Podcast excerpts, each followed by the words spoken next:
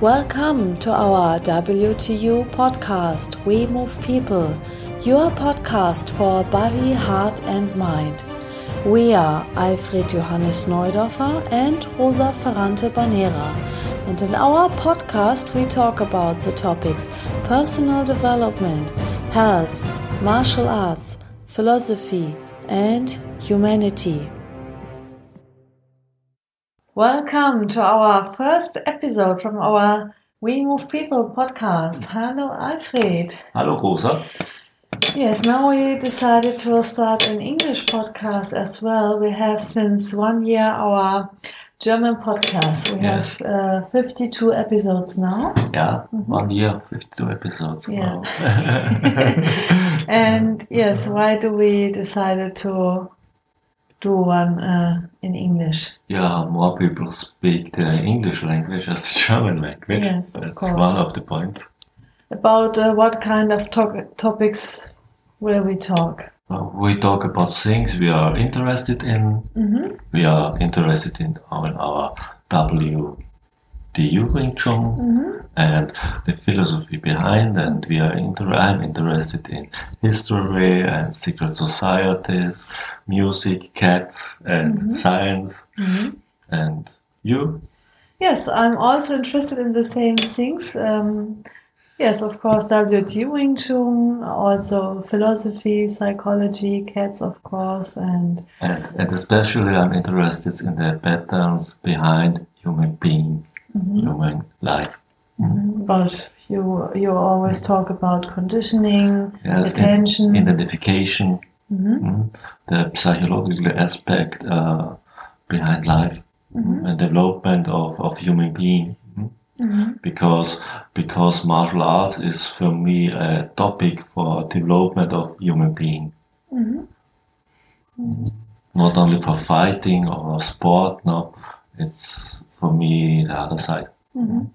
And maybe we, maybe if not uh, everybody know us, uh, maybe you can say uh, how long do you practice martial art? Oh, I started martial arts in my early years. I think with with ten years. With ten years, I started a little bit judo and then going on with karate. And I'm doing martial arts now for 46, 47 years. Yes. Mhm. Wow, that's a very long time. Mhm. As I said in the in the German podcast, I decided in my early years to do two things in my life. One is to play piano, and the second one is to be uh, a martial arts master Mhm. and teach martial arts. Mhm. Great. Yes, so uh, we will produce every week, no, once in a month. Oh, At the moment, we start with once in a month, one English podcast, because we have once in a week a German podcast, and we have a lot of things to do. So I think one podcast in a month in English language is okay for the For beginning. fir- for the first year, and then we will see because we do a lot of other things. yes. And we have always started also with one one video on our, one of our YouTube channels.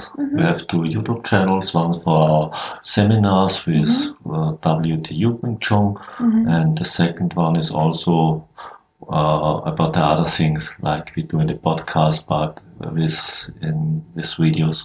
And we will also put these uh, links uh, into the description field Yeah, for the uh, YouTube channel from our um, videos from our seminars. Mhm.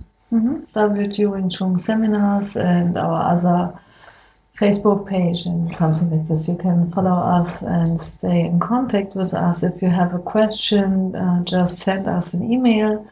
If you have a wish uh, what we should talk about, then write us an email and yes, we will talk And, about and, it. and we would like to do new things, and so it's also a new experience for us, and we will see. And of course, hmm? yes, I know that my English is not perfect, and your English is not perfect, No. and you, your English, uh, you have a little bit an uh, your Austrian accent Yes. inside, so it's not uh, easy to understand. But if someone is willing to understand, he will Yeah. understand. And um, to me, uh, it's not embarrassing or something like this because I am not a teacher for English language. No, yes. So th- this is not the point. I'm a teacher for WTO Wing Tsun, and this is where I'm an expert. And you, of course, you you as my uh, Sifu as my teacher, and so yes, the people who like us, the people who want to understand will understand, and this should not be the problem. And I think we, we keep going on to improve ourselves with our language and with our technique. And to, to understand other people is it's the problem is never is the language Yeah. because people only can only can understand the other people. It's a little bit communication from heart to heart. If there is no communication from heart to heart, there's no understanding. Also, when the language is very excellent. hmm Yeah. hmm Yes, you cannot Yeah. understand for what you are not ready for. no, Mhm. no. Mhm. Yeah. Even not uh, if you have the same language or the Or not. perfect word. Yes. Yes. Mhm, Mhm. mhm. And there's a there's understanding behind the language. Mhm. Okay, so yeah, this, I think this is our, our first podcast in English. It's only a little bit information what we will talk about in the next year. It's a Yeah. intro. it's our intro, yes. Uh, and. So we will see what will be happen the next year. Mhm. Okay, so you hear us again in the next month. Goodbye. Goodbye.